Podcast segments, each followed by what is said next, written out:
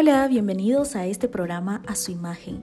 Mi nombre es Loida González y vivo en Guatemala y te agradezco por acompañarme en este podcast. Este espacio es para crecer de forma integral y este es el primer paso, escuchar y poner en práctica lo que escuchas. Todos buscamos ser aceptados por los demás.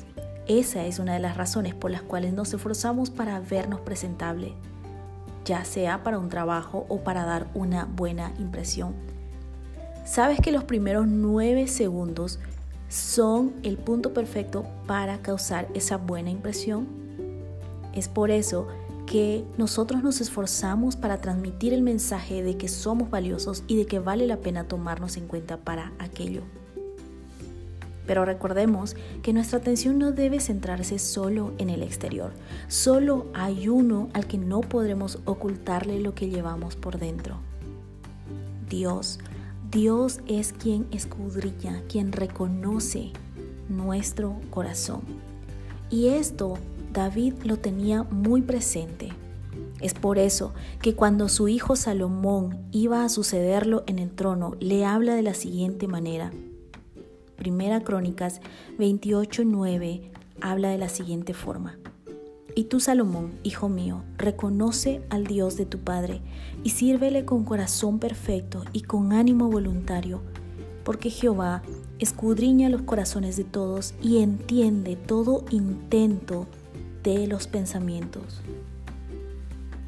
Si tú le buscares, lo hallarás, mas si lo dejares, él te desechará para siempre. Recuerda, Él reconoce cada pensamiento de nosotros. Tal vez las demás personas no pueden ver esa intención de nuestro corazón o de nuestros pensamientos a través de lo que estamos haciendo, pero Dios sí lo reconoce. Y con esa medida que lo estamos haciendo y de esa forma con la cual está siendo incentivado nuestro corazón del por qué estamos haciendo las cosas, con esa misma medida tú y yo vamos a ser juzgados por nuestros actos.